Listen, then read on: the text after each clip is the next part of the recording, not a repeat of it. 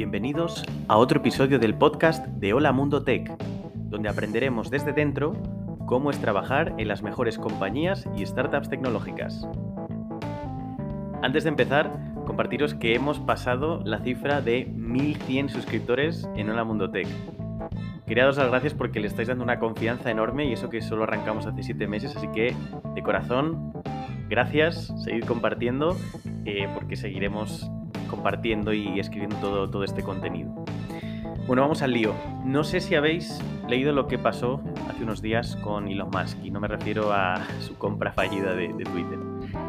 ¿Cómo puede ser que Tesla, una compañía que saca coches de combustión interna de las calles para poner en su lugar coches eléctricos, esté mal considerada como compañía ESG? Pero, wait, ¿qué es eso de ESG y por qué está tan de moda?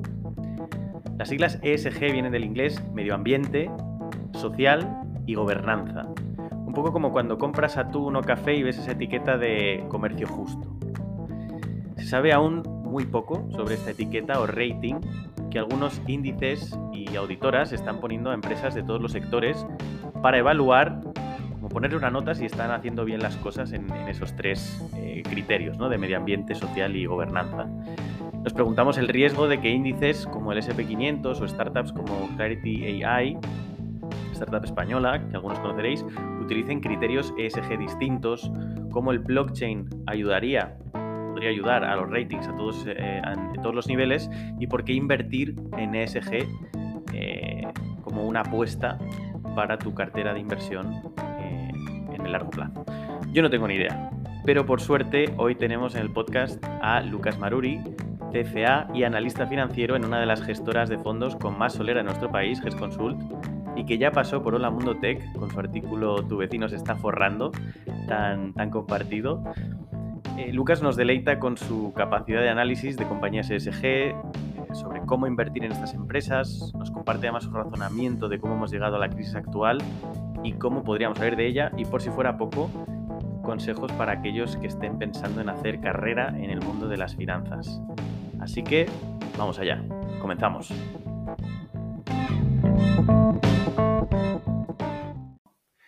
Buenas tardes, Lucas Maruri. ¿Qué tal? Muy buenas tardes. Oye, muchas gracias por sacar tiempo y estar aquí en Hola Mundo Tech para hablar de ESG. Así que nada, gracias y, bienvenido. Nada, yo quería darte las gracias a ti también. Eh, creo que es un placer estar aquí eh, contigo. Eh, por fin, como, como, participante, te he escuchado, la verdad es que todos los episodios y, estoy aprendiendo muchísimo. Así que espero que este episodio sirva para, para que yo aporte mi granito de arena y podamos eh, permitir que la audiencia pues aprenda de, una cosa nueva. Genial. Pues oye, Lucas, si quieres em, presentarte, decirnos de dónde vienes, a dónde vas, qué haces. Muy bien, pues me llamo Lucas Maruri, 32 eh, años, para 33 este año.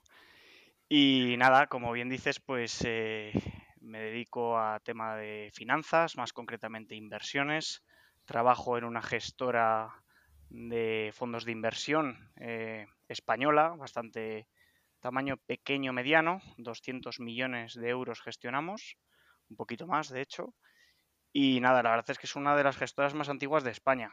Junto con Renta 4 y Bestinver, es la gestora que tiene más de, 30 años de, historia, ¿no? Entonces, bueno, pues en algunas cosas es un poco arcaica, eh, pero en otras, pues eh, intentamos eh, estar a la vanguardia, ¿no? Y seguir leyendo mucho sobre todo tipo de sectores, ¿no? Al final nuestro trabajo es analizar compañías, analizar tendencias y, y bueno, pues al final es un trabajo que te da la oportunidad de, no parar de aprender, de estar eh, muy al día de lo que está ocurriendo y sobre todo, pues como decía, a la vanguardia de lo que va a ser el futuro más próximo, ¿no? Los, próximos 5, 10 años, que es lo que el mercado generalmente pues está, está mirando cuando sobre todo las compañías presentan eh, pues planes estratégicos de crecimiento y de, y de inversión, ¿no? Al final los inversores eh, son aquellos que proveen el capital a las empresas y las empresas tienen que explicar cuáles son los proyectos, ¿no? qué es lo que van a hacer con, esa, eh, con ese capital, dónde lo van a invertir y por qué esa decisión es correcta o no. Y nosotros simplemente pues supervisamos, lo entendemos y decidimos pues quién tiene el mejor programa a la hora de decidir pues qué empresas metemos en cartera o, qué bonos eh, digamos acudimos y metemos también en, nuestros fondos de renta fija.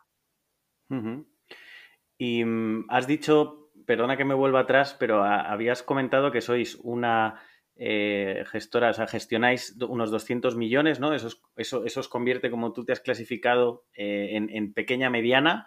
Por tener una idea de la magnitud de qué sería, por ejemplo, un, gran GESConsult en España, ¿qué, magnitudes, eh, qué cantidades se gestionan en, una grande en España? Vale, pues a ver, en España sobre todo hay dos tipos de gestoras, ¿no? Las, las independientes, que por ejemplo GESConsult sería considerada una, gestora independiente, y las que dependen de bancos o aseguradoras, ¿vale? Eh, las más grandes en nuestro país, pues son estas que dependen de bancos o aseguradoras, en parte porque tienen una red de oficinas comerciales muy potentes, ¿no? Y esto les ayuda para a, la hora de captar ahorro y ese ahorro, pues derivarlo a productos de, de inversión. De las independientes, para que te puedas hacer una idea, de las más grandes yo creo que es Bestinver, que debe tener en torno a unos 5.000 millones de euros bajo gestión. Y eh, pues desde ahí vamos bajando hasta pues el entorno de medianas eh, gestoras, que yo creo que lo más típico pues es eso, estar entre 100 y 600 millones es algo, es algo normal, ¿no? Eh, por debajo de los 100 ya yo creo que sería considerado pequeña gestora. Y luego volviendo un poco al tema de bancos y seguros, pues estamos hablando de, gestoras que, gestionan pues varios decenas de, miles de, millones de euros. ¿no? La mayor en, España sería CaixaBank, la gestora de, Caixa, que además pues recientemente con la, con la fusión de Bankia pues ha aumentado, o sea, se ha metido todos los millones que gestionaba la, la gestora de Bankia. Vale, vale. Eh, sé que hoy vamos a hablar de SG, pero como, em, digamos, rookie en este área, eh, puede que te pregunte cosas muy básicas, pero bueno, creo que también está bien aprovechar esa expertise tuya en, el mundo financiero para aprender de, otros temas. Y bueno, al final eh, repasaremos un poco tu trayectoria y ya consejos de carrera profesional para aquellos que, estén en finanzas, que, que estén empezando, que, o bueno, que estén trabajando para que nos des también un poco tu punto de vista. Pero hoy hemos venido a hablar de ESG, ¿no? Que era un poco por lo que te dije, oye, ¿te apetece hablar de esto? Em, ¿Qué es ESG? ¿Por qué está tan de moda? Bueno, pues a ver, ESG, eh, si cogemos una definición así un poco aburrida, es, no es otra cosa que una serie de criterios que lo que intentan hacer es puntuar, eh, valorar si una empresa está siendo responsable o no lo está siendo. Y una vez que la empresa, digamos, está valorada o está puntuada en base a esos aspectos ESG, eh, de alguna forma eh, esa puntuación es algo externo y por lo tanto los inversores a la hora de elegir a qué compañía van a darle financiación o en cuál van a invertir, eh, pues también lo pueden tener en cuenta, ¿no? Y de esa forma se van, se van también poniendo eh, más de moda últimamente, como bien dices, los productos de inversión con etiqueta ESG, que no son otra cosa que aquellos que invierten en empresas que puntúan bien en ESG, ¿no? ¿Qué es ESG? Bueno, son tres siglas en inglés, que es Environmental, Social and Governance. En, español se se habla de ASG, cambiaríamos la E de environmental por la A de ambiental, ¿no? Eh, y nada, pues como decía, pues al final es un criterio de puntuación, una auditoría, por llamarlo de alguna forma, que lo que hace es analizar muchísimos puntos de información eh, en los que pues al final se puede valorar eh, qué es lo que está haciendo una empresa, cómo está tomando las decisiones y qué impacto tiene todo lo que hace y las decisiones que toma en un conjunto de, individuos o de interesados que no necesariamente son los inversores o los clientes o los trabajadores, sino que puede ser incluso la, sociedad en su conjunto. O sea, esto es un poco una etiqueta, eh, voy a hacer un silogismo em, muy, igual muy básico, pero como cuando compras café y tienes la etiqueta de Fair Trade que te dice, oye, este producto viene de un cafetal que es responsable con el medio ambiente, con los trabajadores, tal y cual, ¿no? Completamente. O sea, esto me ha gustado tu, ejemplo. Yo en su día, cuando empecé a, enterarme de que iba esta vaina, al final me acordaba mucho de las etiquetas de eficiencia energética de los electrodomésticos, ¿no? Pero ahora es algo que estamos viendo incluso cuando, cuando vamos a comprar o alquilar una casa, que te dicen, oye, pues eh, por el tipo de aislamiento o, la caldera que tiene y tal, pues ya tienes un tipo de, consumo energético, todo tiende como a patronizarse para tener una guía estándar e, eh, universal, ¿no? O también podríamos hablar de las, de las etiquetas que ahora la DGT, pues en ciudades como Madrid, obliga a tener a los coches en, en base al número de, o la cantidad de emisiones eh, que estos emiten, bueno, pues al final tienes un perfil u otro de, contaminación, ¿no? Entonces, pues sí, la idea es eh, puntuar a las empresas en base, pues bueno, a, por ejemplo, eh, en el aspecto ambiental, pues oye, ¿cuánto emites de gases de efecto invernadero? ¿Podrías emitir menos? ¿Utilizas fuentes de energía eh, renovable o estás quemando carbón. Eh, no sé, al final no es algo tan sencillo. Eh, podríamos estar aquí hablando todo el podcast de qué es lo que se tiene en cuenta con el ESG. pero bueno, yo creo que lo que quiero que quede es que es, un concepto muy global y que, afecta a muchos, a una infinidad de, de aspectos.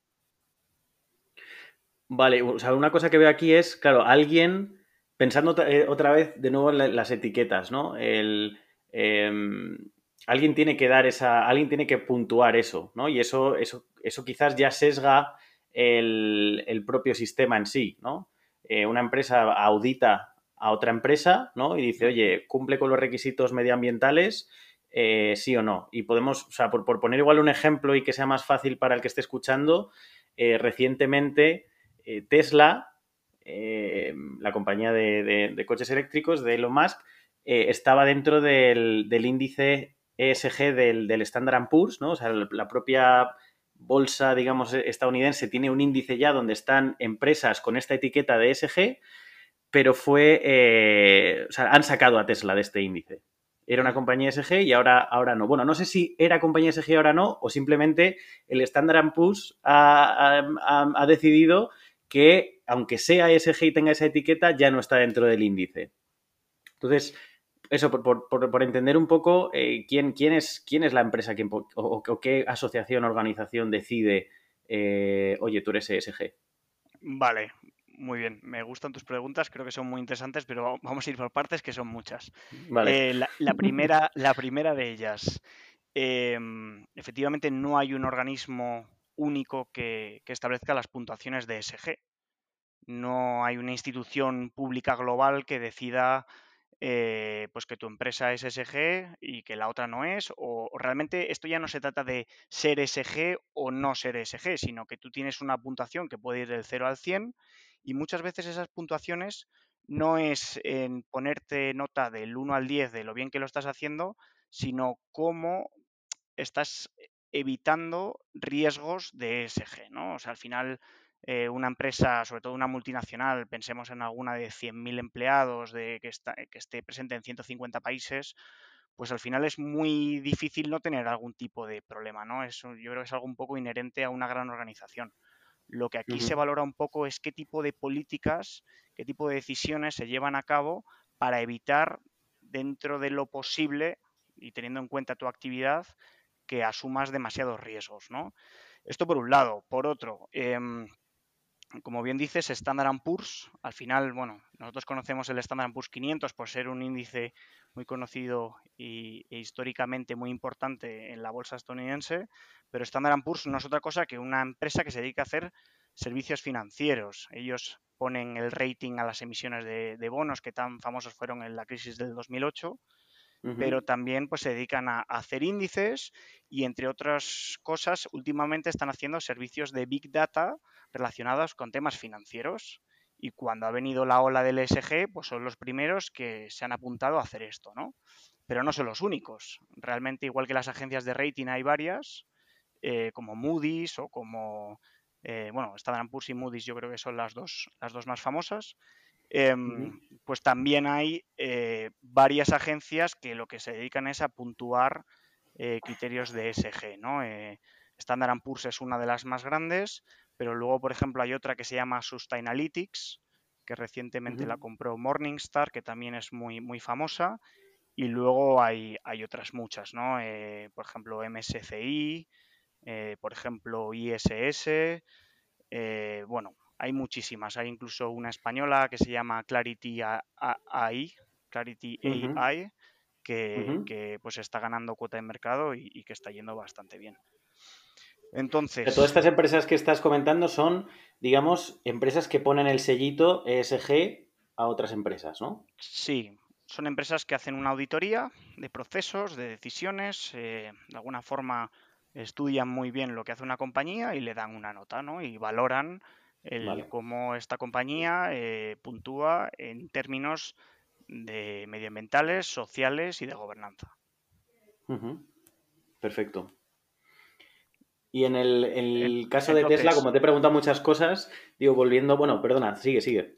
Sí, iba a ir para, para ahí precisamente. Entonces, en el caso de Tesla, efectivamente, Standard Poor's, además de su histórico índice de 500 empresas, lo que ha hecho es elaborar eh, con una metodología diferente un índice parecido al Standard Poor's 500, más o menos con las mismas ponderaciones, pero lo que hace es excluye del índice las 200 empresas del Standard Poor's 500 que peor puntúen en ESG. Es decir, cuando excluye a Tesla del índice Standard Poor's 300 ESG, realmente lo que está diciendo es que hay otras empresas dentro del sector de automoción o energía renovable, que yo creo que está en automoción Tesla categorizado, que puntúan mejor en términos ESG de lo que puntúa Tesla, ¿no? Y por eso se va fuera. Esto no quiere decir que Tesla sea un cero a la izquierda en SG, simplemente que dentro del sector, eh, pues el, este índice eh, empaqueta tres compañías y, entre las tres, pues antes estaba Tesla y por una serie de circunstancias, ahora la puntuación de Tesla es inferior y por lo tanto ha salido del, del índice, ¿no? Y, y entiendo un poco la pregunta porque, porque ha dado, mm, ha creado mucha polémica, ¿no? Esta decisión. Al final, una compañía que saca coches de combustión interna de las calles para poner coches eléctricos, ¿cómo es posible que no esté en un índice de SG? Claro, o sea, no, he visto el índice, pero quiero decir, si Tesla solo hace coches eléctricos, eh, no puedo imaginarme que yo que sé que Ford, que hace coches eléctricos, pero la mayoría seguramente a día de hoy sean con combustión, eh, pues por ejemplo esté en el índice. No lo sé, estoy, estoy como eh, diciendo un ejemplo tonto, pero eh, si una empresa que es 100% eléctrica no lo le sacan de ahí, oye, ¿qué, ¿qué, está pasando, no? ¿Qué está pasando? Bueno, lo que está pasando es que estás teniendo muy en cuenta la E, pero no estás teniendo en cuenta la S y la G. O sea, si miramos un poco los motivos por los cuales se publicó que habían sacado a Tesla del índice, eh, dijeron que haciendo la auditoría se habían dado cuenta de que faltaba un código de conducta o de buenas prácticas dentro de la empresa, que había mm. ciertas alegaciones que describen discriminación racial, eh, denuncias de malas condiciones laborales, en concreto en una fábrica que no sé si es la de Shanghái, pero me suena que podría ser. Incluso denuncias que tiene la compañía por muertes o por daños relacionados con la función de conducción asistida. ¿no? Entonces, el tema es que es cierto que la compañía probablemente puntúa muy bien en la E, pero si cogemos otros aspectos como la S o la G, quizá todos estos aspectos le, están restando puntos, ¿no?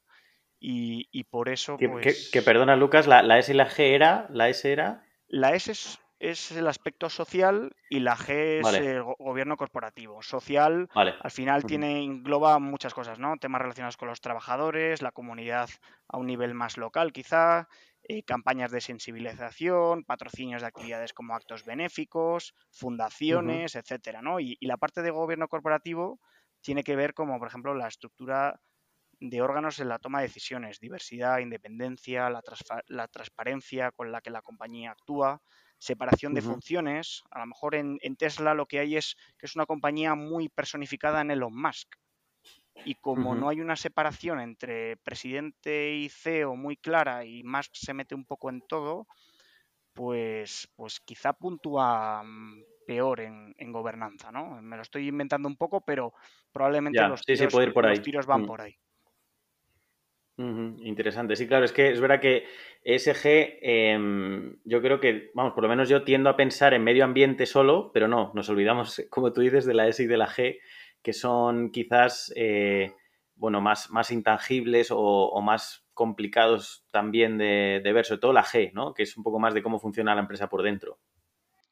Yo creo que efectivamente es algo que puede parecer eh, menos intuitivo que la, que la E, pero lo cierto es que en el sistema de puntuación las tres letras eh, pesan igual, no hay ninguna que, pese más que otra.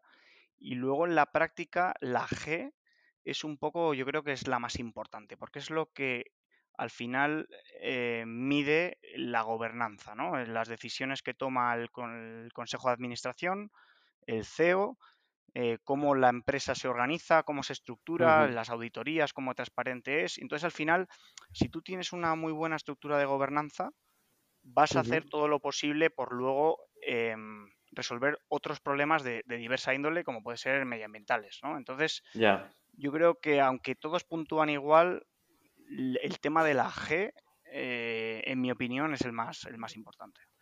Sí, es la base un poco sobre la que se quizás se construye incluso el, la S y la S, sí, o sea, el, tema de medio ambiente y de, responsabilidad social, ¿no? Totalmente, totalmente.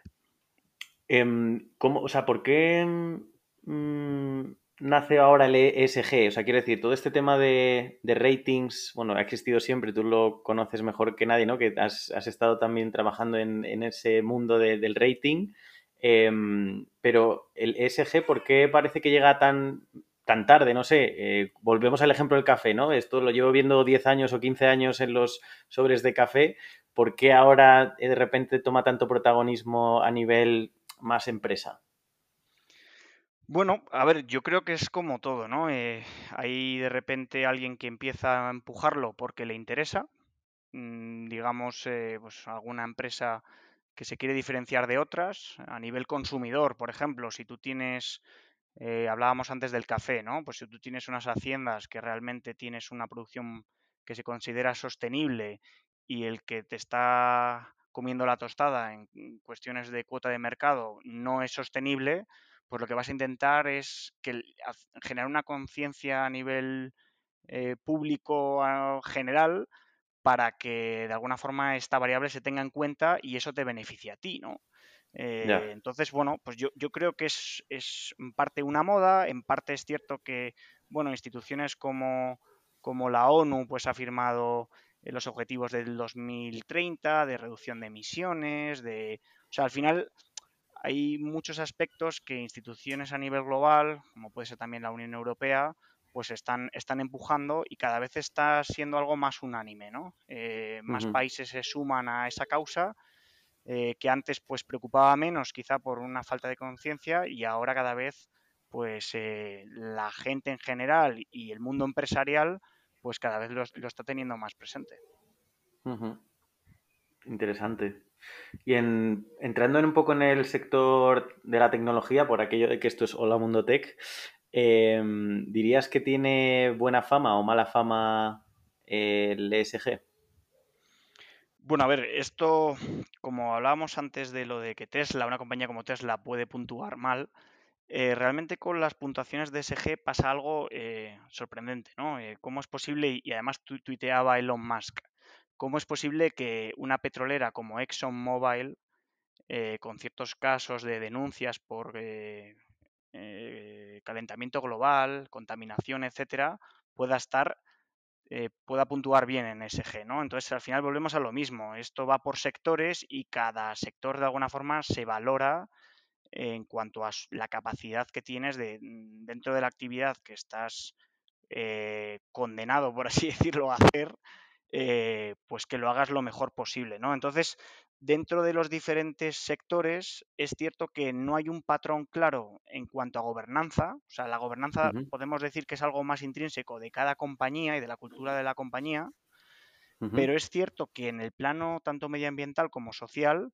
hay sectores que tienen más riesgo que otros. En concreto, la tecnología depende. Y digo depende porque lo que es todo lo que es software y servicios de tecnología, como pueden ser consultoras tecnológicas, eh, puntúan bastante bien. Em, y en cambio, las compañías de hardware suelen tener más problemas a la hora de, sobre todo, como decía, de eh, medioambientales y eh, sociales. Eh, aún así, yo que sé, grandes compañías de hardware como Apple o Nvidia es cierto que, puntúan genial, ¿no? Yo generalmente esto lo identifico con, el nivel de recursos que una compañía tiene. O sea, si al final es una compañía que genera muchísima caja y eres muy rico, eh, pues, pues, de alguna forma puedes asignar más recursos a todos estos temas que a lo mejor otra empresa, me invento, una aerolínea que tiene unos márgenes muy finos y que además está endeudadísima, pues tiene menos capacidad, menos músculo financiero para cuidar estos temas.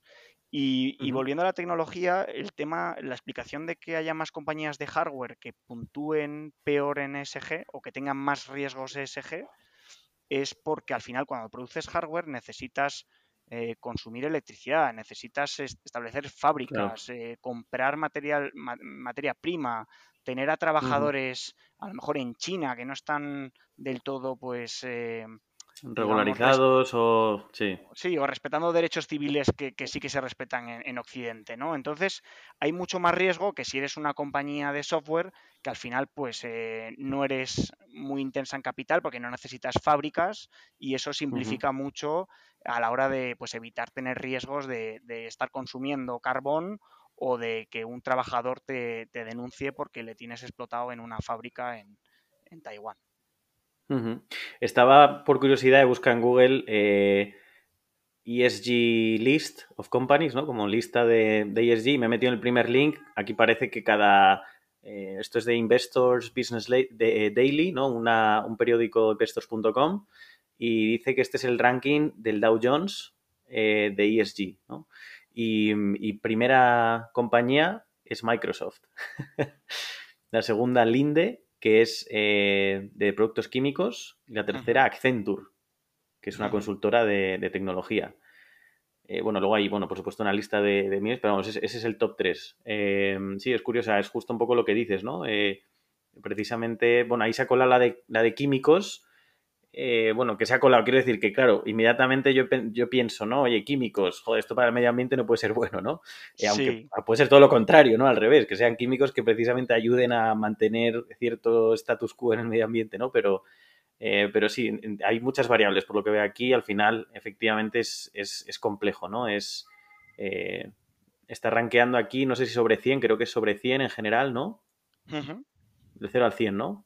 O sea, no sé realmente la, lista de la que hablas y creo que es una muestra muy pequeñita, pero es cierto que da la casualidad de que va en línea con lo que hablábamos, ¿no? Microsoft, una compañía de software, Accenture, una compañía de servicios tecnológicos, puntúan muy bien.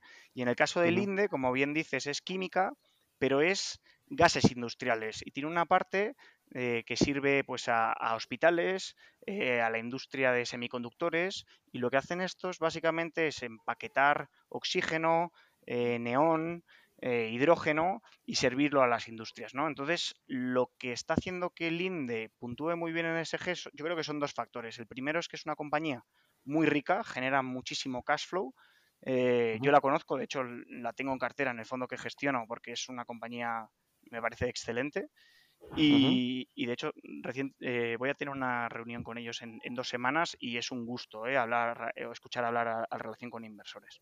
Y luego el segundo aspecto es que estos tíos están muy bien posicionados en, el futuro del consumo energético, eh, más concreto hablando de las pilas de hidrógeno, ¿no? Están, tienen un pie en todo lo que va a ser eh, descarbonizar a, industrias como puede ser el transporte naval o, los aviones, eh, estos tíos van a proveer del hidrógeno que se va a utilizar eh, como combustible alternativo a los combustibles fósiles, ¿no? Entonces, esto te da, pues, como te puedes imaginar, unas puntuaciones muy altas en, la parte de la E, ¿no? Y, como te decía, bueno, yo los conozco bien y tanto la G como la S también no me extraña que puntúen excepcionalmente. Bueno, para el que quiera mirar la lista pondré el link en, las notas, pero vamos, eh, Microsoft tiene un 76, puntuación 76.3, de 76, Accenture 75.95. Eh, o sea que ninguno se quedan en el notable ahí medio. Si es sobre 100, ¿eh? que, no lo sabemos, ¿no? Entiendo que sí, yo tampoco, tampoco sé si es sobre 100. Viendo un poco eso, el, como decías antes, ¿no? Que tú analizas tendencias y demás, eh, ¿cómo, ves el futuro del ESG? Sé que es una pregunta un poco amplia, ¿eh? un poco abierta, pero ¿qué crees que va a pasar en, este mundo ESG? Bueno, a ver, yo creo que el ESG ha venido para quedarse. Es cierto que recientemente se puso demasiado de moda para, para mi gusto, pero bueno, independientemente de que va a haber mm, épocas en las que va a estar más de moda o más en boga y otras en las que menos, eh, yo no tengo duda de, que el ESG va a ser algo importante a la hora de, gestionar una empresa o de elegir tus inversiones, ¿no? Em, pero, por ejemplo, creo que hay, tiene, tiene bastantes problemas eh, el sistema actual de ESG. Si quieres, luego entramos más en ellos.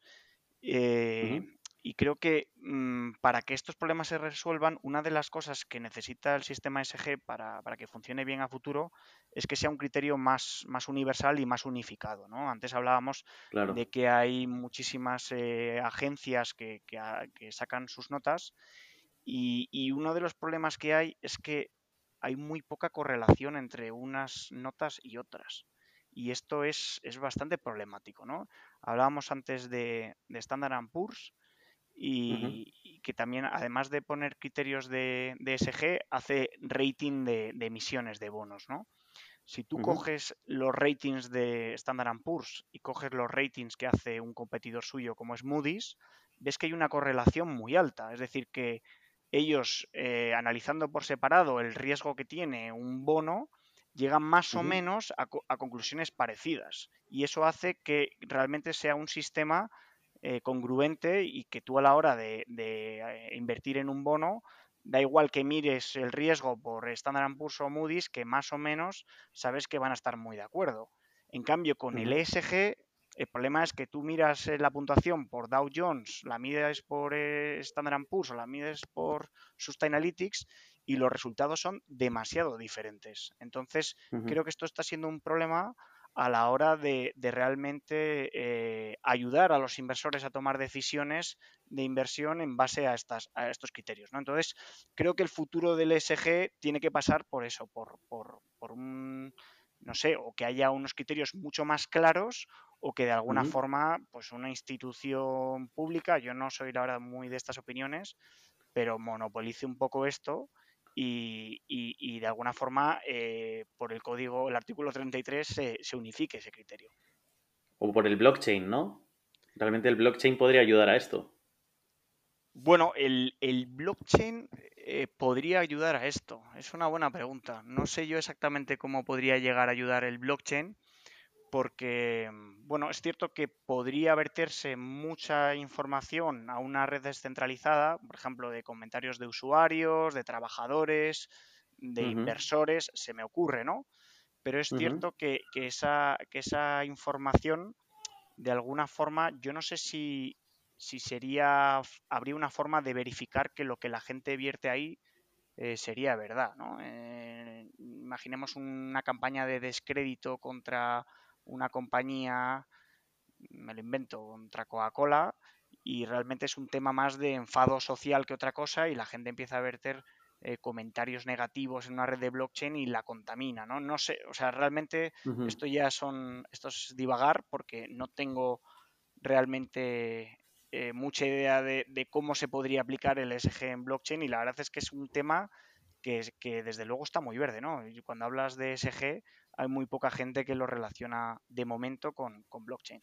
Ya, o sea, yo no soy un experto para nada y, creo que esto me está dando idea de carne de, otro podcast, pero, pero, yo creo que sí, bueno, al final blockchain lo que quiere es descentralizar ciertas decisiones, operaciones, etcétera, en vez de centralizar como tú decías, oye, que haya un Estado que por el artículo 33, ¿no? Alguien haya un único monopolio que diga, oye, que el SG es A, B y C. Eh, pues si es descentralizado entiendo que será mucho más real o mucho más, mm, no sé, justo, no sé si es la palabra, eh, seguir con el sistema, ¿no? Este, este sistema. Sí, o sea, yo cuando hablaba de monopolizar no me refería a que hubiese una institución estatal que sea la que se dedique a fiscalizar y a poner las notas, sino más bien a una regulación única y más clara, ¿no? Eh, yo sé que, por ejemplo, Europa y Estados Unidos tienen en, la agenda aprobar regulaciones eh, sobre lo que las compañías tienen que los datos que tienen que publicar en líneas de SG eh, y estas obligaciones van a entrar en, a principios del 2023 para ser ya completamente eh, un requisito indispensable en 2024. No sé exactamente qué va a salir de esa regulación. A lo mejor consiguen unificar los criterios y por lo tanto pueden convivir diferentes eh, agencias, ¿no? Esto sería lo más, lo más idílico. Eh, hombre, si el blockchain eh, por su parte puede, puede solucionar esto, pues bienvenido será, por supuesto. Mm. lo comparabas con los ratings de, bonos, ¿no? De, de, Moody's y el SP. Em, también puede ser que el ESG lleve tan poco tiempo en marcha que realmente cada uno tenga un poco una opinión, ¿no? Pero con el paso del tiempo quizás haya eh, pues bueno, desapareciendo algunos, ¿no? Y, manteniéndose otros, otras empresas, organizaciones, eh, y ir generando esa confianza, ¿no? sé, entiendo que el, ratio de, bonos lleva muchos años, ¿no? Y se ha ido un poco formando y al final ha conseguido que haya una correlación, como bien decías, pero, pero el ESG está muy verde.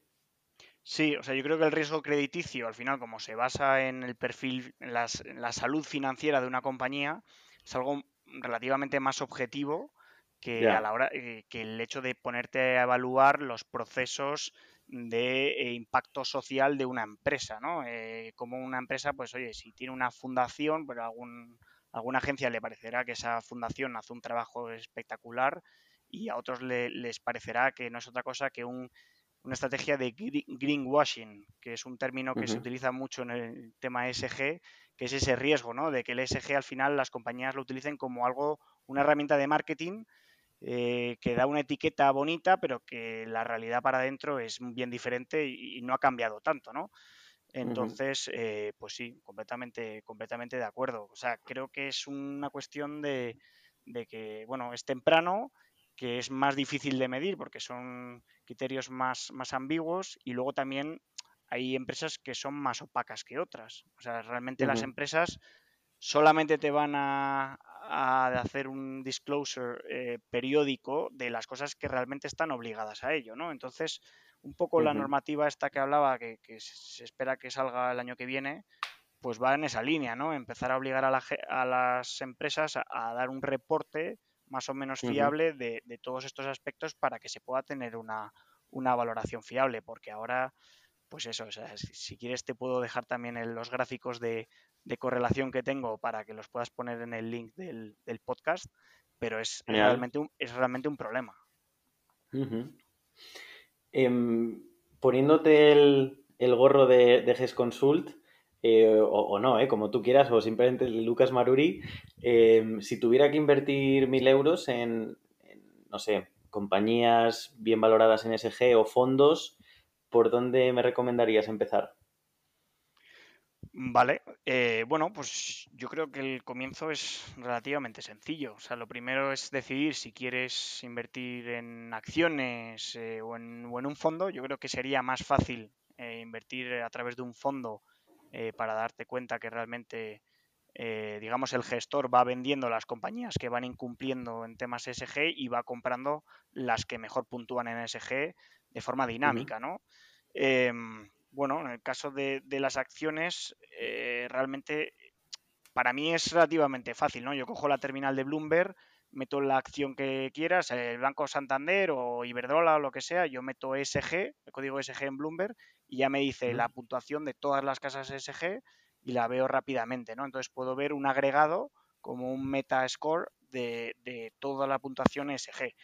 Para un inversor retail que no tenga acceso a Bloomberg, esto es más difícil, pero yo estoy convencido que en Internet hay, soluciones. Sustainalytics, por ejemplo, eh, seguramente tiene una parte gratuita que te deja pues meterte y buscar una acción y te dice más o menos cómo puntúa, cómo puntúa esa acción. Lo que es difícil es tener el informe entero eh, para el inversor que le interese de, oye, ¿por qué esta puntuación? que han analizado? que han encontrado? que han visto? Y luego en fondos, eh, yo creo que es más fácil, decía que es más fácil porque, bueno, en el caso del fondo, todos los fondos llevan una descripción por folleto, entonces tú puedes ver eh, los criterios de acuerdo a los que invierte un fondo. Entonces, pues oye, ves si, si, por ejemplo, excluyen directamente sectores que puntúan históricamente bajos en, SG, como por ejemplo el tabaco, la armamentística, el alcohol. Eh, bueno, pues ya tienes un fondo a lo mejor que es un poquito más SG. Hay fondos, por ejemplo, temáticos, que solamente invierten en, en tema, por ejemplo, de resolver la escasez de agua en el mundo o en luchar contra la, la pobreza, ¿no? Eh, fondos de impacto, que se llaman. Pues al final no hay, yo creo que no hay nada más ESG que estar invertido en, algo así, ¿no? Vale, vale, entendido. Eh, para, para, quizás el que, el que no tenga herramientas, no sé si, si podemos luego compartir, em, por ejemplo, un listado de fondos que tú tengas en mente de, oye, pues mira, estos fondos eh, suelen invertir en, en, ESG y así pues el que quiera saber más, que los busque. Yo, más allá de dar recomendaciones de inversión, que, no, he hecho, no he hecho el aviso legal todavía, eh, prefiero eh, buscar alguna herramienta que sí que se compruebe que está abierta al, inversor retail, que no haya que pagar, y, te la comparto y así la puedes, la puedes colgar. Y, y, seguro que, vamos, seguro que algo semi gratuito, a lo mejor no gratuito del todo, pero semi gratuito podemos, podemos encontrar. Vale, genial. Y luego estaba pensando, cuando estabas hablando de los fondos, eh, estos tal, o sea, em, veo como que puede haber dos tipos de interés en invertir en empresas ESG, ¿no? Una es por el hecho de que estás invirtiendo en algo sostenible, que es respetuoso con el medio ambiente, con las buenas prácticas, con la sociedad. Digamos que inviertes, dices, bueno, invierto, pero me siento bien, ¿no? Invirtiendo estoy haciendo el bien, ¿no? Y por otro, eh, oye, al final inviertes para sacar pasta, ¿no? Para sacar un rendimiento. Entonces, eh, ¿hay una correlación ahí entre ESG y que haya más rendimientos? No la hay. Mm, todavía no la hay. Es cierto que, como antes comentábamos, el ESG lleva poco tiempo, entonces es, difícil sacar suficientes datos históricos como para probar que realmente la hay. pero sí que ha habido modas. O sea, realmente, por ejemplo, en el año 2000, años 2018-2019, hasta la llegada de la pandemia, eh, de repente hubo una cantidad de flujos de dinero que entraban en fondos SG brutal. Y acciones eh, en las que invertían estos fondos subieron una barbaridad. Eh, por ejemplo, puede, si tenéis acceso a cualquier herramienta que os permita ver histórico de acciones, podéis ver cualquier compañía de renovables en España que de verdad hicieron verdaderas locuras, ¿no? Eh, los, los Greenalia, los Greenergy, eh, incluso Iberdrola o Enel, eh, son compañías que subieron muchísimo durante 2018-2019, fue por varios factores, pero uno de ellos fue que se puso muy de moda el, invertir en base a criterios de ESG y la gente rápidamente pues buscaba estas compañías, ¿no? Hay una, por ejemplo, compañía de renovables en, en, Escandinavia que se llama Orsted, y que también subió una verdadera barbaridad. ¿Cuál es el problema de esto? Que se pone, los activos se ponen tan caros que luego el rendimiento esperado de ahí a futuro es, en muchos casos es negativo. Entonces, lo que te ha hecho ganar mucho dinero durante dos años, muy probablemente te va a hacer perder mucho dinero los próximos años. ¿Qué es lo que ha pasado? Llegó la pandemia, el mercado se fue un 40% abajo y hubo sectores que cayeron incluso un 60, un 70 y de repente el dinero se movió a buscar eh, las cosas que estaban más baratas, que eran las que más, mayor expectativa de, rendimiento tenían. Y por lo tanto, lo ESG mm, ha dejado, de repente ya no está de moda. Piensa simplemente este año. ¿Qué está pasando este año? Tenemos a, a Putin dando petardazos en Ucrania, y eso ha hecho dos cosas. Una, que el crudo y el gas se vaya por las nubes, porque estamos cortando el, suministro con Rusia, etcétera, etcétera, o por lo menos intentándolo. Y dos, eh, más presupuesto en armamentística. Pues de repente las acciones de compañías petroleras, gasísticas o, o fabricantes de armas, eh, las acciones están por las nubes. ¿no? Hay un fabricante alemán que es el Rheinmetall, que es el, ahora mismo es la compañía del stock 600 que más sube. Eh, de repente la gente se ha olvidado un poco del ESG, ¿no? dice, oye, que, Alemania ha subido el gasto militar del 1,5 al 2% del PIB, que son miles y miles de millones que va a gastar, obviamente, en compañías nacionales para de paso darle un empujón a su economía, pues Rheinmetall se pone a subir como, como una loca. Y de repente el dinero que solamente estaba buscando criterios sociales y medioambientales, se olvida de todo y se va a comprar petroleras y se va a comprar eh, armas, ¿no? Pues es un poco la dicotomía de este sistema que sí, que, a todo el mundo le gusta mientras dé dinero, mientras dé retornos, y si deja de darlos, pues, pues se queda un poco en el olvido. O sea que en esos dos eh, inversores, eh, el, que busca hacer el bien o el que busca sacar pasta, al final lo del ESG, bueno, no es, no es un criterio que digas, como, como bien, bien decías, ¿no? Que, te vaya a suponer eh, unos buenos rendimientos. Al final esto casi lo haces de manera casi filantrópica. O sea, debería tenerlos en el largo plazo, porque al final estás asumiendo menos riesgos, ¿no? Eh, una compañía que está mejor gobernada o que tiene que asume menos riesgos a nivel medioambiental tiene menos riesgos de que de repente tenga un pufo contable o que le pongan una multa por vertidos. Entonces, la teoría te dice que, realmente estas compañías a largo plazo, en un plazo de 10, 20 años, te van a dar mejores retornos.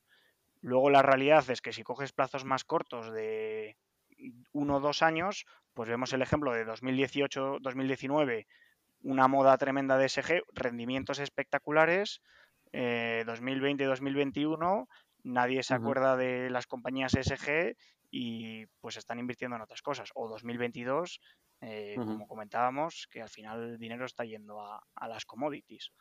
Mm. He buscado por curiosidad la primera empresa que salía en esa lista de, del Dow Jones, eh, que era Microsoft, ¿no? que era como la mejor valorada.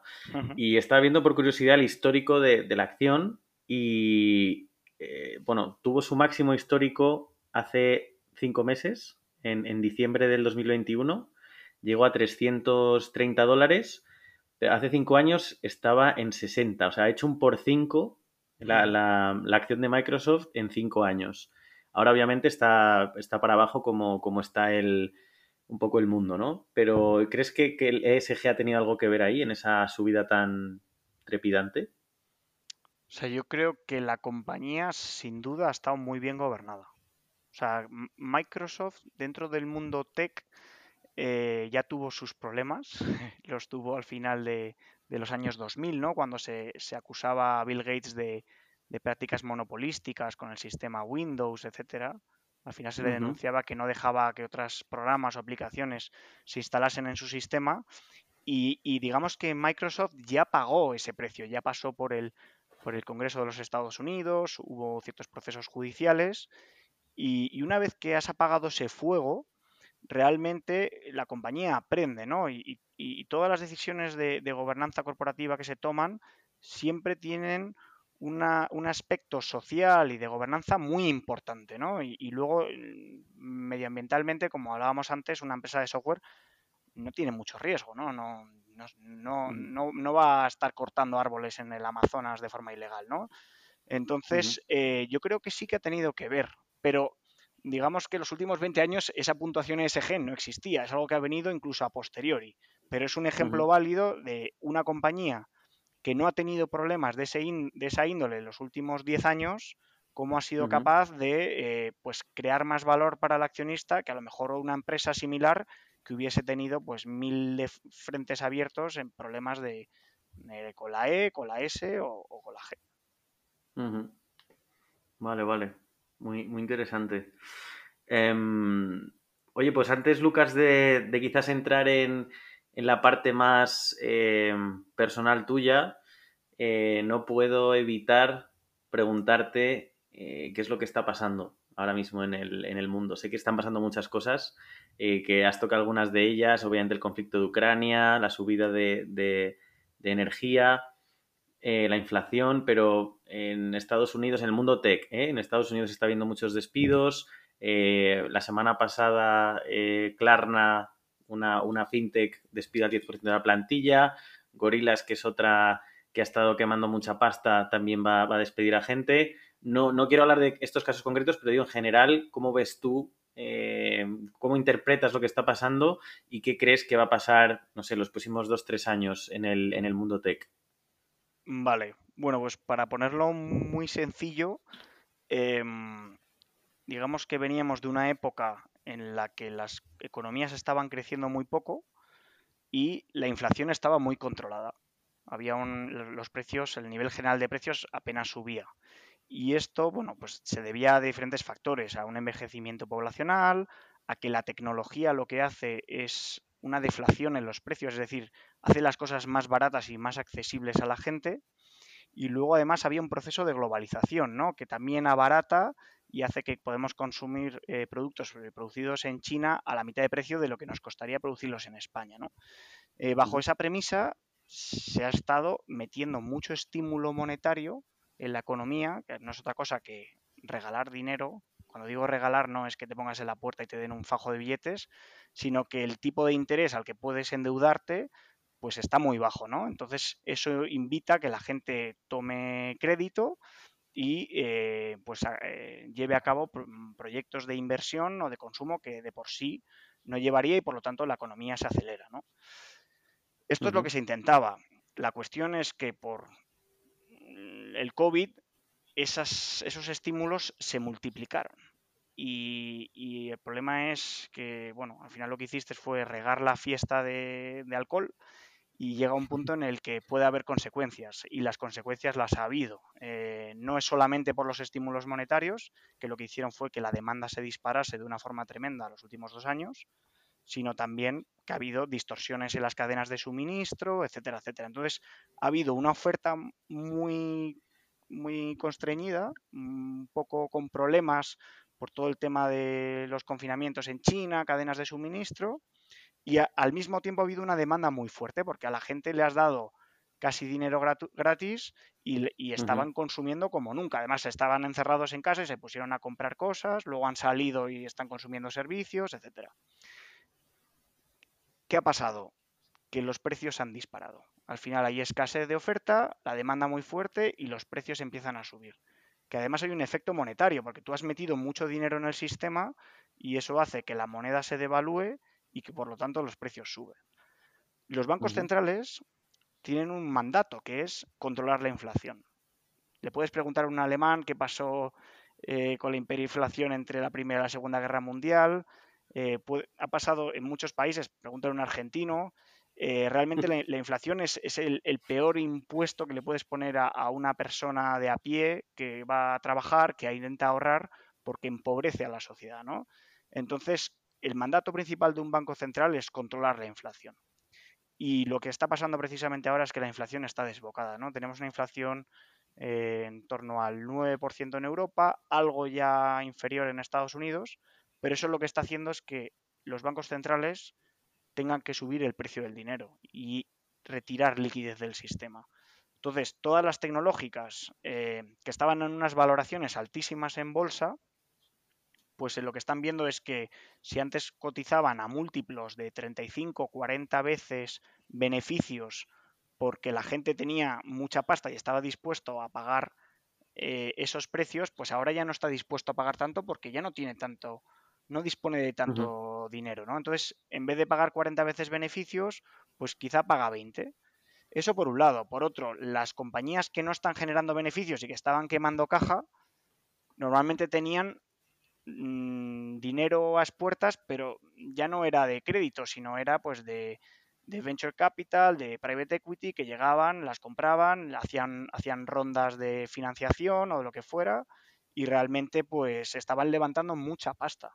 Y lo que está pasando ahora es que, la gente no es que se haya quedado de la noche a la mañana sin pasta, pero ven lo que viene. y entonces como ven lo que viene ya no están dispuestos a prestar, a, dar cheques en blanco, ¿no? Entonces, por eso compañías como Klarna o como, o como Gorillaz, que, son compañías que están en EBITDA negativo, eh, pues de repente de la noche a la mañana eh, pues hacen estas burradas, ¿no? Porque se dan cuenta de que se habían sobredimensionado y tienen que recortar en países en los que están para intentar o cancelar de alguna forma sus planes de crecimiento agresivo e ir más a un plan de modo supervivencia, intentar ser rentables o por lo menos perder menos dinero de lo que estaban perdiendo, ¿no? Entonces, esto es un poco lo que pasa. Y ya por último, si tú, si tú eres un banco central y estás retirando estímulos del sistema, lo que estás haciendo es matar la demanda y eso frena la economía.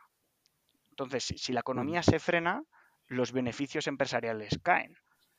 y entonces ya no es una cosa de una cuestión de que las empresas en bolsa ya no se paguen a múltiplos de per 40 y vayan ahora estén eh, pagándose per 30, sino que las estimaciones de crecimientos de beneficio se revisan a la baja porque en teoría te vas a, hay riesgo de que entres en una recesión, que la economía se frene y por lo tanto si el año pasado ya has facturado 20.000 millones, pues probablemente el año que viene factures un 15% menos y tus beneficios caigan pues incluso más de lo que caen tus ventas. Pues em, esto le queda un, par de años, ¿no? Quizás. Vamos a ver, esto depende de, lo que suceda a nivel macroeconómico. O sea, en Estados Unidos ya empiezan a haber eh, señales de que la inflación se ha frenado. De hecho, el último dato que se conoció, que es el de abril, ya estuvo por debajo del de marzo. Y la subida de, de tipos que se ha hecho ya está haciendo que se encarezcan muchas hipotecas en Estados Unidos. Eso hace que el consumo caiga en picado, ¿no? Si tú tienes 2.000 dólares de nómina y pagabas 400 de hipoteca y de repente de un mes a otro la hipoteca te sube de 400 a 600, eh, pues obviamente tienes menos disponible para consumir. Pero si además a tu empresa le empieza a ir mal y, tienes la mala suerte de que trabajabas en Klarna y te vas a la calle, pues, pues entonces tu consumo obviamente va a disminuir mucho, ¿no? Entonces, un año o dos años va a depender de, de cómo de, bien o de mal vayan las cosas. Si van demasiado mal, lo que van a hacer los bancos centrales es dejar de subir el precio del dinero y volver a bajarlo. Eso será la señal clara de que la, fiesta vuelve a empezar y será momento de, empezar a comprar acciones con, fuerza y de volver a hacer proyectos empresariales, etcétera. Y la otra es que la, que la economía no se vaya a la porra, por no decir una palabra más, más malsonante en el podcast, eh, y que por lo tanto aguante esa subida de tipos y de alguna forma mm, se habla de un aterrizaje eh, suave, ¿no? O sea, que al final lo que consigas es retirar el, ponche de la fiesta sin que la gente pues eh, se termine yendo a casa, ¿no? O sea, que no, básicamente que no frenes la economía, simplemente que consigas rebajar el nivel de inflación y, que al fin y al cabo es lo que le preocupa a, los bancos centrales y a la gente de a pie, ¿no? Si, o sea, la, inflación nos empobrece a todos. Eh, yo creo que, los españoles ya lo estamos notando en el bolsillo cuando salimos a, comer o cuando vamos a echar gasolina o al final es algo que... Al súper, sí, sí, se nota. Mm. Que aunque te suban el salario, realmente a lo mejor tu poder adquisitivo pues está cayendo. Bueno, creo que es el, gran momento para decir que todos estos, todos estos análisis, eh, ahora has hecho uno más macroeconómico, pero incluso a nivel sectorial o de empresas, eh, los compartes en tu cuenta de Twitter, que además son súper interesantes y, bueno, pondré tu, enlace, ¿cómo eres? ¿Cómo es tu, user en Twitter? Lucas Maruri, es nombre y apellido junto. Eh, sí, últimamente la verdad es que he estado hasta arriba de curro y he estado, he estado publicando algo menos, pero al final, bueno, mi lectura era muy sencilla. O sea, yo a lo largo de mi día de trabajo eh, leo muchísima información, recibo muchísimos informes y, generalmente hago un ejercicio de filtrar que, cuáles son los gráficos más interesantes, cuál es la información que representa mejor lo que está sucediendo. ¿no? Entonces, muchas veces esa información la, comparto vía Twitter por si hay algún interesado, algún friki de, la economía y de las inversiones como, como soy yo, que le pueda interesar. Y para, mm, para aquellos, eh, entrando ya en tu carrera financiera, que obviamente tienes un, background súper potente, em, ¿qué recomendarías a, a, quien nos esté escuchando y quiera empezar su carrera en el mundo financiero? Bueno, pues yo les recomendaría que lo primero que se forme muy bien. O sea, creo que para trabajar en el, en el mundo financiero y tener un buen puesto es imprescindible dominar el inglés, que parece una obviedad, pero a día de hoy, no sé, yo creo que no todo el mundo está en ese caso y, si realmente pues lo que, lo que quiere hacer alguien es entrar en este mundo es, necesario. Luego, ser una persona, ser una persona curiosa, o sea, al final es un mundo en el que no se para de aprender, pues tienes que valer para eso, ¿no? Te tiene que gustar leer, informarte, ver documentales, eh, ser un preguntón, vamos, de estos eh, que tocan un poco los cojones. Y luego yo diría que hay que estar muy al día de la actualidad, leer mucho de geopolítica, de macroeconomía, de, actualidad financiera. Y sobre todo, eh, para los que no han empezado, eh, que comiencen pronto. O sea, yo creo que las, cuando estás en la universidad, pues los grandes bancos de inversión ofrecen prácticas de verano. Eh, una persona que consiga meter el pie en ese tipo de prácticas ya tiene medio camino hecho porque generalmente tiran mucho luego a la hora de contratar de la gente que ha hecho prácticas en el sector. Es un poco endogámico, pero una vez que entras eh, es más fácil y, cuanto más joven eres es más fácil, es más fácil entrar, ¿no? Y luego, por último, para la gente que tenga claro que quiere trabajar de esto y, se siente que no tiene suerte, eh, que considere muy seriamente irse a un, a un centro financiero global. ¿no? Eh, yo creo que en ciudades como Londres, Nueva York o, Hong Kong hasta hace poco, yo no sé cómo está ahora mismo la, situación en Hong Kong, pero si no es Shanghái, eh, las, oportunidades en, temas relacionados con la inversión, con las finanzas, son 10, 15 veces más, más grandes que en una ciudad como, como Madrid o como París, por ejemplo. Tú, has, estudiado Derecho YADE en, en Carlos III y hace poco has aprobado el, el CFA, ¿no? Em, ¿Puedes contarnos un poco en qué consiste el CFA y, por qué es tan importante? Sí.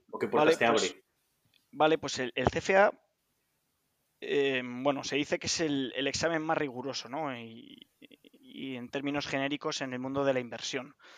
Y digo eh, riguroso porque al final son, son tres niveles, son tres exámenes diferentes, cada uno son eh, unos 5 o 6 libros de unas 1.500, 2.000 páginas. Se dice que necesitas 350 horas de estudio para pasar cada uno de los exámenes y en teoría cubre toda la información que necesitas dominar a la hora de trabajar en, el mundo financiero. ¿no? Eh, no es otra cosa que un certificado. Eh, pasas a, formar parte de, un cuerpo de, de charter holders, de gente que está certificada y lo que te requieren, por un lado, es que tengas cuatro años de experiencia en temas relacionados con la inversión y, por otro lado, que de alguna forma em, lleves muy al día eh, cuestiones éticas. ¿no? Eh, le dan mucha importancia a la ética financiera, eh, quizá en parte por, las crisis financieras, por la mala fama que, de alguna forma pues, ha tenido el sector bancario en países como Estados Unidos en el pasado y de alguna forma el objetivo del, Instituto CFA es mejorar eh, un poco la, imagen y, las prácticas eh, en el mundo de, la inversión. ¿no? Entonces, yo creo que, es una formación muy potente porque realmente te pone, te pone a la vanguardia dentro, dentro del sector. Eh, pero bueno, no creo que sea para nada el único certificado. Hay otros muy buenos también, quizá más, más específicos, como puede ser el CAIA, que está más eh, relacionado con inversiones alternativas.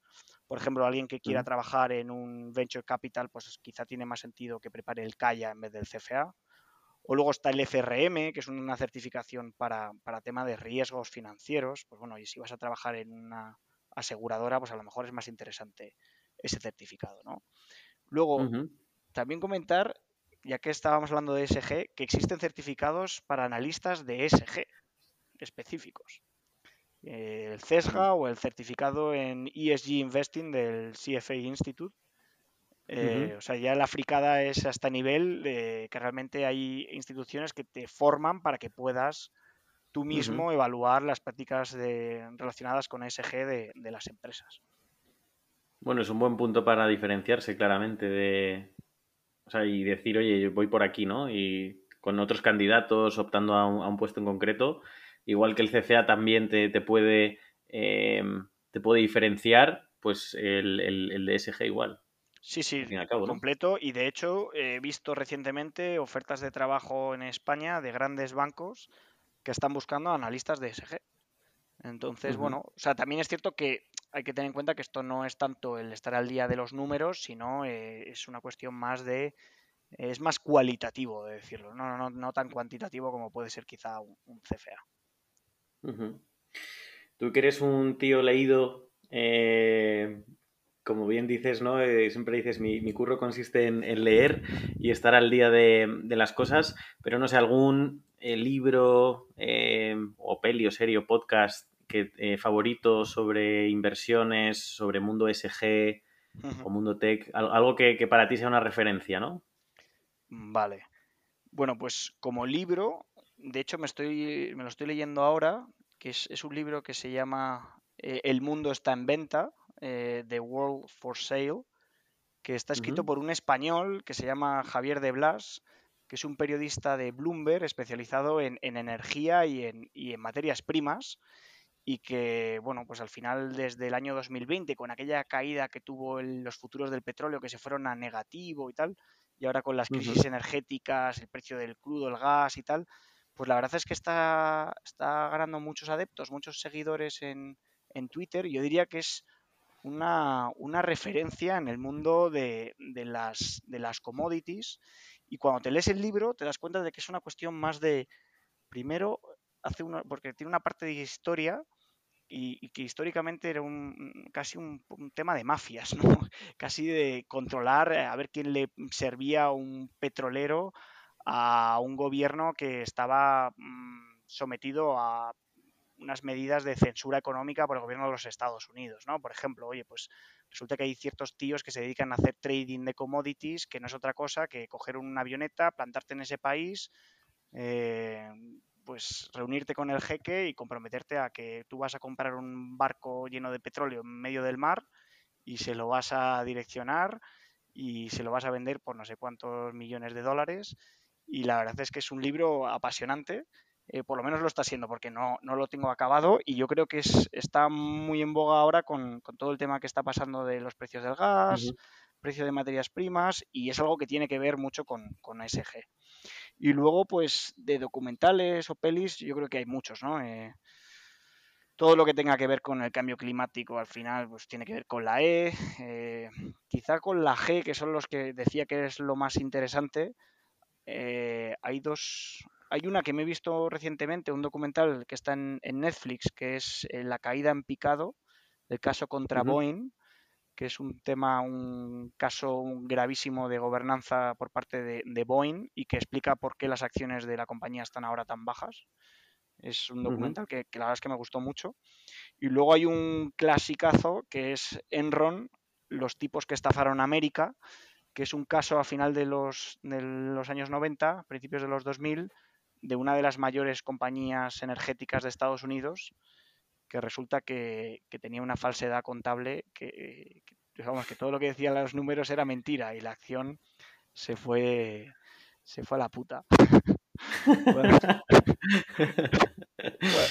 o sea, realmente es un caso muy, muy serio, muy serio, pero pero bueno, al final lo, que te pone deja un poco entrever es que las prácticas, malas prácticas de gobernanza, pues te llevan a, a casos de muy extremos, ¿no? De, en este caso, pues era de que la empresa decía que, tenía unas cuentas que eran todo falsas y que realmente estaba de deuda hasta arriba. ¿no? Y luego de, series, creo que esta, además tú has sido eh, quien me la recomendó, Succession.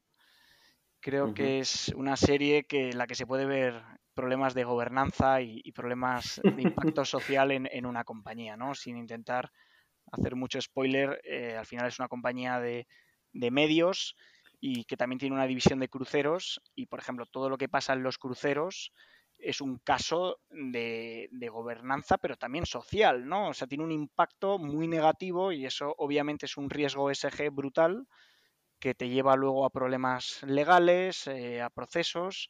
Entonces, bueno, yo creo que para quien no haya visto Succession, es un caso muy claro de por qué el ESG es importante y además en la, en la serie se habla muchas veces, hace muchas veces alusión al precio de la acción, ¿no? Si qué pasa si sale este escándalo, pues obviamente los, los, inversores no son tontos. Y si por lo que sea hay algún fondo que está metido en una empresa como esa, porque puntúa bien en ESG y sale un escándalo como este, es que estás obligado a vender y por lo tanto pues eh, las acciones caen porque hay ventas en, en masa, ¿no? Tom, Tom, y Greg podrían acabar entre rejas. Oh. Exacto. Gran serie, la verdad es que, joder, esta serie es, esta es ESG y muchas otras cosas más. Sí, desde luego. Muy... Y mm, nada que ver, pero muy importante, Lucas, ¿qué, ¿qué estás escuchando de música últimamente? Si es que tienes tiempo.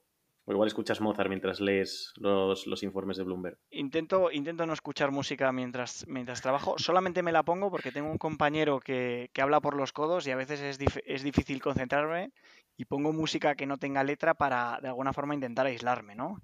Eh, pero bueno, la verdad es que de música eh, escucho de todo. Ayer mismamente una amiga catalana eh, neta me, me recomendó un álbum que se llama Garden Grooves de un uh -huh. grupo que se llama Holy Spliff. Te lo puedo pasar uh -huh. para que lo cuelgues por ahí, que la verdad es que me, Venga, gustó, me, me, gustó mucho, me gustó mucho el álbum.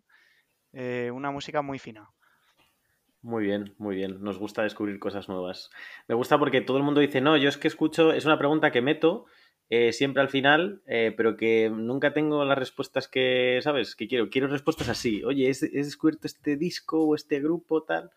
Eh, así que genial, lo, lo, meteremos en las Hombre, notas. También te, o sea, realmente es que escucho de todo tipo de música. Escucho hasta reggaetón ya, para que no. te hagas una idea. O sea. hasta Motomami. Y, y, no, y no es broma, ¿eh? Hay una canción de Bad Bunny con De Marías que se llama Otro Atardecer que me ha pegado fuerte esta semana. ¿eh? Si no me la he escuchado 100 veces, no me la he escuchado ninguna. La metemos también, entonces, la metemos también. Y, por último, Lucas, eh, ¿algo que le hubieras querido decir a tu yo del pasado? Que empezaba en este mundo financiero, que estaba ahí terminando la uni o los estudios, ¿qué le hubieras, qué le hubieras dicho? ¿Que hiciera o que no hiciera? Hombre, mm, la primera cosa que le diría, yo creo que ya la he dicho, que es intentar empezar antes. El problema que tenía yo es que no tenía muy claro a lo que me quería dedicar y di unos cuantos palos de ciego, pero de haberlo tenido más claro, hubiera ido directamente a un programa de un ciclo de estos de verano de, banca de inversión que yo creo que, que son muy, muy interesantes. La segunda, pues haber incluso apostado más fuerte por el inglés. Yo considero que tengo un buen nivel, pero siempre es como que me gustaría dominarlo mejor, dominarlo más, ¿no? Pues, pues esto es, es, algo que yo creo que para el que no hable es importantísimo.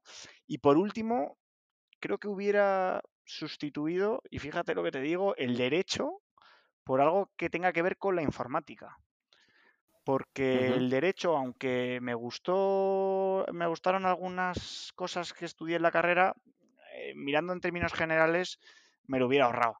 Y en cambio, creo que la informática es algo que es muy importante y cada vez más. Y no sé, saber de programación, aunque sea poco, pero tener nociones uh -huh. básicas o de gestión de datos, análisis de datos, al final, pues no sé, yo creo que es el mundo hacia el que vamos y, y vamos, yo creo que lo recomendaría a, a todo el mundo, casi eh, se dedique a lo que se dedique, ¿no? Solamente te puede traer sí, buenas sí. cosas eh, saber de informática o de, o de, gestión de datos en este, en este mundo.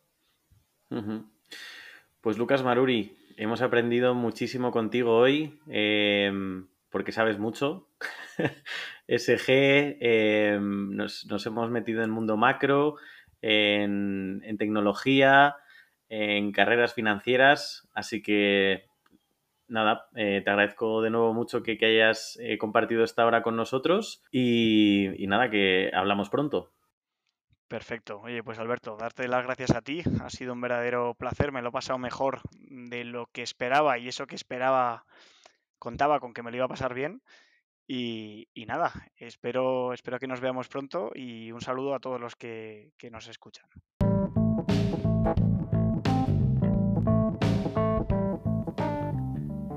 Gracias por estar ahí escuchando. No te pierdas más entrevistas como esta suscribiéndote al canal y a holamundotech.com.